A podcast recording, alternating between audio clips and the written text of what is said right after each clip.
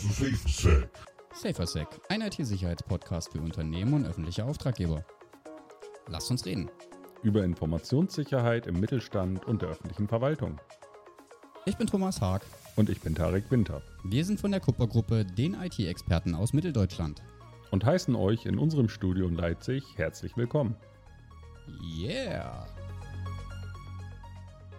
Wichtiges Kernkriterium ist bei der Ist-Analyse, dass man sich dabei an allgemein gültigen Sicherheitsanforderungen orientiert. Da ist natürlich das Bundesamt für Sicherheit in der Informationstechnik, das BSI, ein maßgeblicher Vorgabenaufsteller, die zum Beispiel den BSI IT-Grundschutz veröffentlicht haben.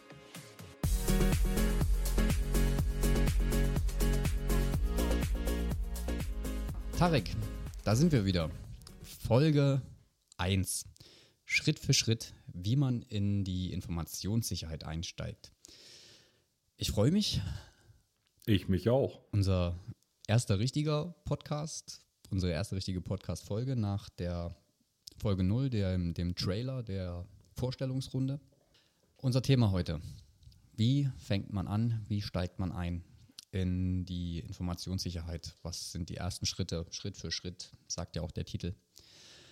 Tarek, Lass uns doch einfach mal direkt loslegen. Wie fängt man denn an? Ja, die generelle Kernausgangsposition sollte in der Regel sein, dass die Geschäftsführungsebene, der Geschäftsführer, ähm, die Organisationsleitung quasi die Notwendigkeit dafür auch erkennt und da auch bereit ist, die Verantwortung für zu übernehmen. Also quasi das Bewusstsein äh, für die Informationssicherheit äh, in seinem eigenen Unternehmen äh, zu stärken. Das heißt, liebe äh, Zuhörer, Zuhörerinnen, Geschäftsführer, Geschäftsführerinnen, macht euch die hohe Bedeutung äh, dieser Thematik bewusst. Wenn das bei euch in der Geschäftsführung vielleicht nicht so ist, liebe Mitarbeitende da draußen, geht hin, sagt's, Informationssicherheit geht alle an. Ja, was äh, wäre denn noch wichtig?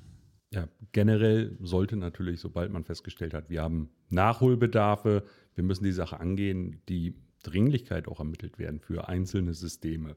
Und auch natürlich darauf aufbauend müssen geeignete Voraussetzungen geschaffen werden. Das können sowohl zu implementierende Prozesse im Unternehmen sein, als auch natürlich die zur Verfügungstellung von notwendigen Ressourcen, sei es jetzt zeitlich, personell, finanziell oder ähnlichem. Mhm. Also quasi so, dass man Ressourcen freiräumt, um das Thema anzugehen.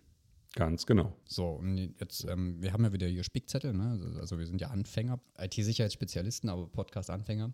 Jetzt haben wir hier stehen, ihr solltet herausfinden, ob ihr ein reguliertes Unternehmen seid. Tarek, was bedeutet das? Genau, regulierte Unternehmen meint gemeinhin entweder Unternehmen der kritischen Infrastruktur zum Beispiel, also der Energieversorgung, Wasserversorgung oder ähnlichen regulatorischen Bereichen, aber es können natürlich auch als Regulatorien allgemeine Branchenstandards auf ein Unternehmen gelten, zum Beispiel die TISAX-Vorgaben für Unternehmen in der Automobil- oder Automotive-Industrie, die gegebenenfalls eingehalten werden müssen und die vom Level her, vom Niveau her weitergehende Maßnahmen vorschreiben oder vorsehen, Okay. Ja klar, Automobil- und Automotive-Branche ist natürlich ähm, Deutschland, Autoland, relativ groß, aber gibt es auch noch andere Branchen? Was ist jetzt vielleicht was ganz Einfaches? Gastro, Handel? Ähm? Ja, in der Gastrobranche oder auch im Handel, ähm, wenn man jetzt mal sagt, man betreibt ein Restaurant und bietet seinen Kunden zum Beispiel die Kreditkartenzahlung an an der Kasse nach dem Speisen. Ja, ist ja gängig. Ne? So, dann unterliegt man zum Beispiel den PCI DSS-Vorgaben, also die Payment Card Industry Data Security Standards, die von den großen Kreditkartenunternehmen Visa, Mastercard, American Express und so weiter ähm, Vorgaben zur sicheren und datenschutzkonformen Behandlung oder Arbeit mit Kreditkarteninformationen vorgeben. Oh, das ist aber auch im Interesse der Endverbraucher. Natürlich. Ja. Okay, also Bewusstsein ist gestärkt. Wir wissen, sind wir ein äh, Unternehmen, das bestimmten Regulatorien unterliegt. Und was ist denn das nächste? Ja, generell, wenn man die Dringlichkeit erkannt hat und seinen eigenen Ausgangspunkt ermittelt hat, also welche Kriterien man erfüllen muss, sollte man natürlich für sich selber individuell entscheiden können, können wir die Sachen, die von uns verlangt werden, selber erfüllen oder sind wir im Zweifel auf externe Hilfe angewiesen? Eine ganz Oder klassische Make-or-Buy-Entscheidung. Selber machen genau. oder Dienstleister fragen. Ganz genau. Okay, also das heißt, wer macht das? Ne? Ich könnte mir vorstellen, dass vielleicht in vielen mittelständischen Unternehmen, die eine kleine IT-Abteilung haben, sagen, ja, das Technische, das macht vielleicht noch der Admin mit. Aber ich denke, das ist nicht äh, im Sinne des, des Informationssicherheitsprinzips, oder? Nee, sollte generell nicht so sein, weil so wie ich es bisher jetzt aus der Praxiserfahrung auch sagen kann, habe ich noch keinen Admin kennengelernt, der fröhlich den ganzen Tag Däumchen dreht. Die ersticken sowieso im Daily Business schon komplett in Arbeit und sind mit den ganzen verschiedenen Systemen, äh, Programmen, Anwendungen, User Support bei Störungen und ähnlichem und natürlich auch der Weiterentwicklung der Unternehmensumgebung vollkommen ausgelastet. Das heißt also jetzt nochmal ein, ein zusätzliches ähm, Paket Arbeit ist wahrscheinlich gar nicht machbar. Und da ist halt die Frage, jemanden einstellen oder einen Dienstleister beauftragen. Aber das sind jetzt nur die technischen Maßnahmen. Organisatorischen Maßnahmen? ja, liegen generell, wir haben es ja benannt, ähm, die Unternehmensführung muss die Verantwortung übernehmen. Heißt, dementsprechend ist natürlich die Implementierung neuer Geschäftsprozesse in dem Bereich Sicherheitsprozesse und Umsetzung und Kontrolle der Einhaltung der Umsetzung von irgendwelchen Maßnahmen, auch im Bereich der Geschäftsführung oder zumindest auf der Management-Ebene, wenn Sie es wegdelegieren möchten, angesiedelt. Und da ist mir leider bisher auch noch keiner untergekommen, der zu viel Zeit übrig hat. Okay, so, also das heißt, wenn wir es selber machen, bräuchten wir jemanden, äh, der sich um technische als auch organisatorische Maßnahmen kümmert, auf mindestens Management-Ebene. Oder wir holen uns einen Dienstleister. Ähm, Genau, als Schnittstelle wäre es sonst so der klassische Informationssicherheitsbeauftragte. Ich habe es im Intro ja erwähnt, diese Rolle fülle ich bei uns im Unternehmen aus, der so die Schnittmenge oder die Schnittstelle auch zwischen der Technik und der Unternehmensführung bildet und im Rahmen dessen auch unterstützt und gegebenenfalls auch notwendige Prozesse veranlasst und da auch eng im Kontakt mit den beteiligten Akteuren. Ja, das ist äh, gerade eine tolle Überleitung zum Thema Informationssicherheitsbeauftragter, aber Achtung, Spoiler, dem widmen wir uns in einer eigenen Folge, äh, im ganz speziellen, dem Informationssicherheitsbeauftragten. Also, gut, das heißt, wir machen es nicht selber, wir suchen uns einen Dienstleister. Was ist denn dort zu beachten, die richtige Wahl oder auf welche, welche Kriterien sollte man schauen, wenn man sich ähm, einen Dienstleister für das Thema Informationssicherheit ins Boot holt, ins Haus? Ja, generell würde ich sagen, natürlich, wenn wir selber festgestellt haben, wir sind ein reguliertes Unternehmen, was besondere Vorgaben einhalten muss, besondere Vorgaben, Zertifizierung erfüllen muss und diese anstrebt, dann sollte natürlich der Dienstleister auch geeignet sein, einen auf die, einem auf diesem Weg ähm, weiterzuhelfen, einem sinnvoll qualifiziert zu unterstützen und dafür auch das ausreichend notwendige Know-how mitzubringen. Okay, jetzt gehen wir mal nochmal davon aus, wir sind so ein, so ein mittleres, mittelständisches Unternehmen, 80, 100 Mitarbeiter. Wir haben eine kleine IT-Abteilung, drei Mann, ähm, haben aber noch einen IT-Dienstleister im Hintergrund, der sich um, um, um viele äh, IT-Prozesse und ähm, ähm, um vielleicht um gewisse Betriebssicherheit, nennen wir es Betriebssicherheit, äh, kümmert. Wäre so einer in der Lage, das zu machen? Prinzipiell schon oder zumindest anteilig. Also es ist immer darauf zu achten, dass natürlich für die gestellte Aufgabe der Dienstleister auch geeignet ist. Allen gemein sein sollte aber trotzdem das ein qualifiziertes Niveau zur Erfüllung der Aufgaben auch im Zweifel nachgewiesen werden kann, sei es über Zertifizierungen oder auch über Ausbildungsnachweise oder ähnlichem. Okay, also Bewusstsein ist gestärkt. Wir wissen, ob wir ein reguliertes Unternehmen sind. Wir haben uns einen Dienstleister gesucht. Und jetzt das eigentliche Doing, die Ist-Analyse. Tarek, was ist wichtig? Worauf sollte man achten, wenn es losgeht? Ja, wichtiges Kernkriterium ist bei der Ist-Analyse, dass man sich dabei an gängigen Branchenstandards oder auch ähm, allgemein gültigen Sicherheitsanforderungen orientiert. Da ist natürlich das Bundesamt für Sicherheit der, in der Informationstechnik, das BSI, ein maßgeblicher Vorgabenaufsteller und auch Publizist, ähm, die zum Beispiel den BSI IT-Grundschutz veröffentlicht haben, wo diverseste Anforderungen für alle möglichen Prüfgruppen und Ähnlichem gestellt werden. Okay, sehr schön. Also der Dienstleister, der, ähm, der ist gefunden, der ist äh, zertifiziert, der hat äh, das nötige Know-how, der orientiert sich an äh, Sicherheitsstandards. Und jetzt geht's los. Womit? Mit dem geschmeidigen Kennenlernen. Mit dem Ähm, geschmeidigen einem Kennenlernen. Kick-Off-Meeting. Das heißt also äh, im Prinzip, der Umfang einer Ist-Analyse geht in dem Sinne immer so los.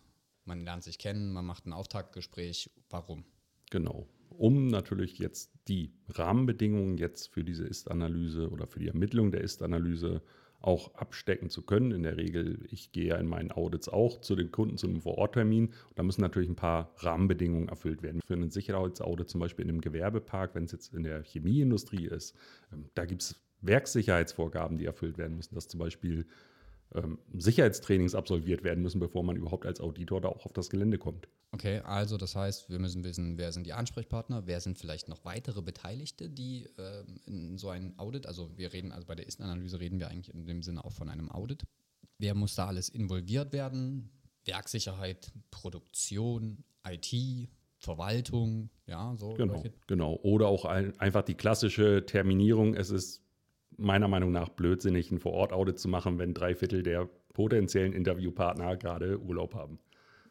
Das sowieso. So. Oder auch äh, remote arbeiten. Genau, zum Beispiel. Also da müssen halt die gängigen Ansprechpartner, unter anderem vielleicht auch involvierte Drittdienstleister, die befragt werden müssen zu technischen Aspekten, ja. Ähm, ja, mit eingebunden werden, mit eingeladen werden, dass halt auch die notwendigen Ansprechpartner sinnvoll zur Verfügung stehen. Okay, und jetzt gehen wir auch da mal von aus, es, sind, es ist keine Urlaubszeit und ein, die Dreiviertel der Belegschaft ist äh, tatsächlich vor Ort ähm, oder am Standort, den du gerade ähm, begehst.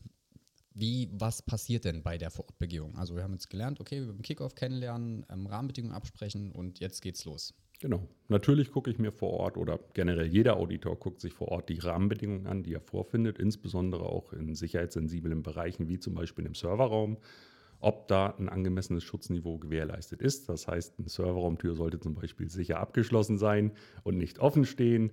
Ähm, das gleiche behandelt zum Beispiel offen rumliegende sicherheitssensible Informationen, die vertraulich behandelt werden sollten oder ähnlichem.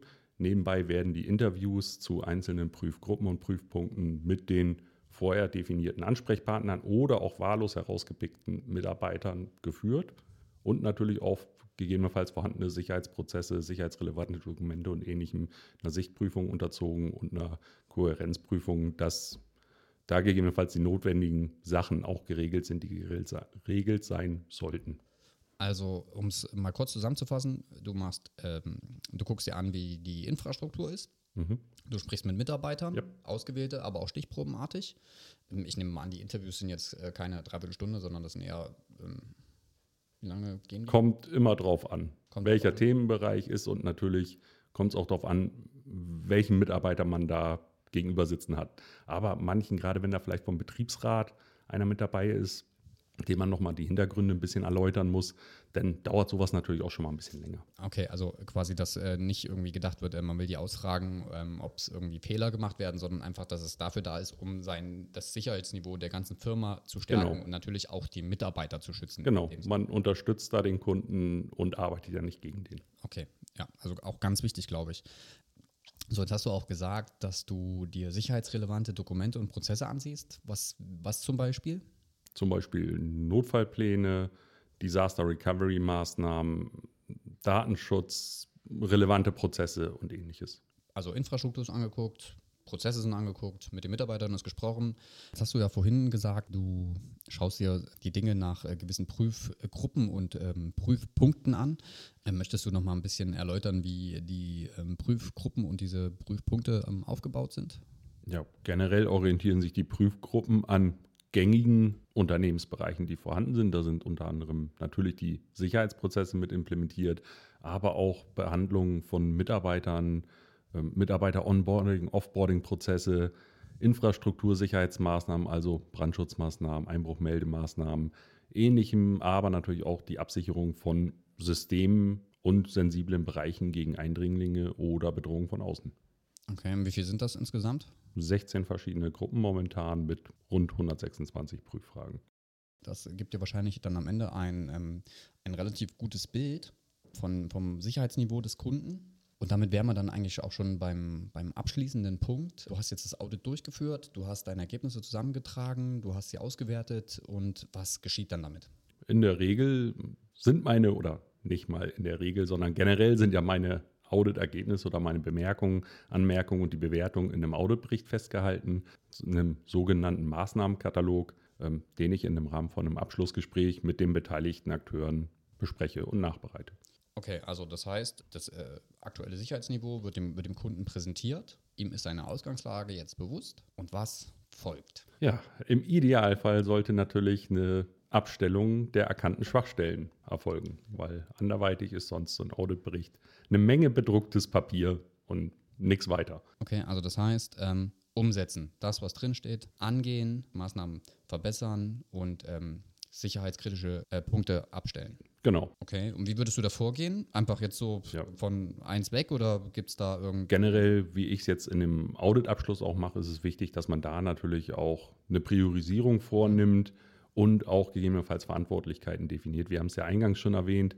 Es ist eine Make-or-Buy-Entscheidung. In der Regel wird man an den Punkt kommen, wo man sagt, die und die Punkte die erkannten Maßnahmen ähm, können wir selber umsetzen, aber in anderen Bereichen geht dies gegebenenfalls nicht. Okay. Und wo man dann sagen muss, da brauche ich gegebenenfalls qualifizierte Hilfe.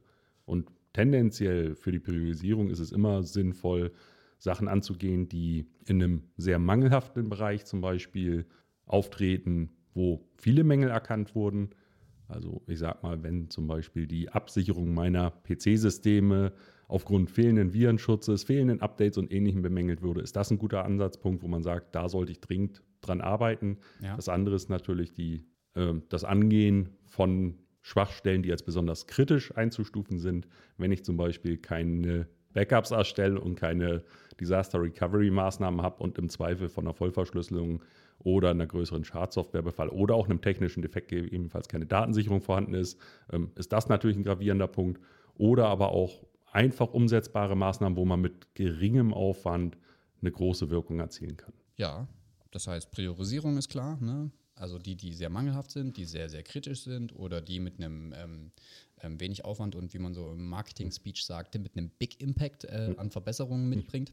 Und dann heißt es aber, es ist nicht fertig, sondern nach dem Audit ist vor dem Audit. Informationssicherheit sollte als stetiger Prozess betrachtet werden, weil sich natürlich auch die Anforderungen und die Bedrohungssituationen laufend ändern. Und dementsprechend sollte natürlich auch auf aktuelle und zukünftige Bereiche oder Bedrohungen angemessen reagiert werden können. Ja, und ich denke, wenn das von extern kommt, ne, durch einen, ähm, einen, einen, Dienstleister, ist da vielleicht auch immer wieder das Nachhaken beim Kunden ähm, da, so dass äh, der nicht im Tagesgeschäft mal untergeht und das vor sich herschiebt. Genau. Ähm, Man auch mal so einen ungetrübten Blick von außen von außen bekommt, bekommt und natürlich aber auch immer so ein, so ein stetiges ähm, ich möchte mal sagen, pieksen. Genau. Dass es auch weitergeht, dass es weitergemacht wird, dass Maßnahmen ähm, umgesetzt werden. Genau. Und das ist auch ein genereller Punkt in der Regel, auf die man auch vertrauensvoll auf seine Dienstleister zugehen kann. Die sind in der Regel natürlich auch an der Sicherheit des Kunden interessiert und arbeiten dann natürlich auch vertrauensvoll mit dem zusammen. Schön. Haben wir's. Ich überlege. Ja, nun sind wir schon ähm, am Ende von unserer heutigen Folge. Ich möchte es für euch nochmal kurz zusammenfassen. Macht euch der hohen Bedeutung von Informationssicherheit für euer Unternehmen oder eure Organisation bewusst. Findet heraus, ob ihr branchen- oder, oder, oder, oder rechtlichen Regulatorien unterliegt oder branchenspezifischen ähm, Anforderungen. Stellt euch die Frage, ob ihr es alleine umsetzen könnt oder ob ihr einen Dienstleister benötigt. Ansonsten geht es halt da in die Ist-Analyse, also das äh, tatsächliche Doing. Ne, technische und organisatorische Maßnahmen müssen betrachtet werden. Und äh, ihr solltet euch an gängigen Sicherheitsstandards orientieren, wenn es an die Ist-Analyse geht. Und am Ende ist es so, ihr wisst, was ihr für eine Ausgangslage habt. Und jetzt geht es daran, die notwendigen Maßnahmen tatsächlich abzustellen. Priorisiert sie und dann regelmäßig erneuern, regelmäßige Updates, damit ihr immer ein relativ hohes Sicherheitsniveau habt und euch gegen die dynamische Bedrohungslage schützen könnt. Tarek? That's it. Und am Ende auch nochmal den Hinweis, liked doch gerne unseren Podcast, wenn er euch gefallen hat, was ihr gehört habt. Wenn ihr Kritik oder Anregungen habt oder Wünsche für äh, eine Folge, schreibt das ganz gerne an äh, podcast.kupper-it.com und wir freuen uns, äh, euch beim nächsten Mal wieder begrüßen zu dürfen. Dann vielen Dank fürs Zuhören und, bis, bis, zum nächsten Mal. Mal. Und jetzt noch kurz die Preview auf die nächste Folge. Es geht um den Informationssicherheitsbeauftragten. Das Thema ist intern versus extern. Und in dieser Folge wollen wir darüber reden, was die Rolle des Informationssicherheitsbeauftragten in der Organisation bzw. im Unternehmen eigentlich ist, warum es sinnvoll ist, diesen zu haben und was für oder gegen eine interne bzw. externe Vergabe dieser Rolle spricht. Also, hört rein.